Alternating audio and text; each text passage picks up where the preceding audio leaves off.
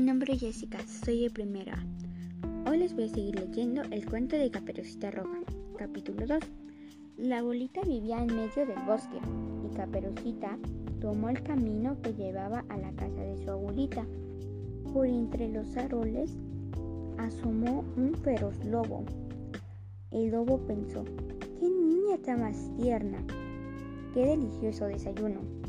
Y como fingía inocencia se dirigió a ella. Buenos días, caperucita roja. ¿A dónde vas tan temprano?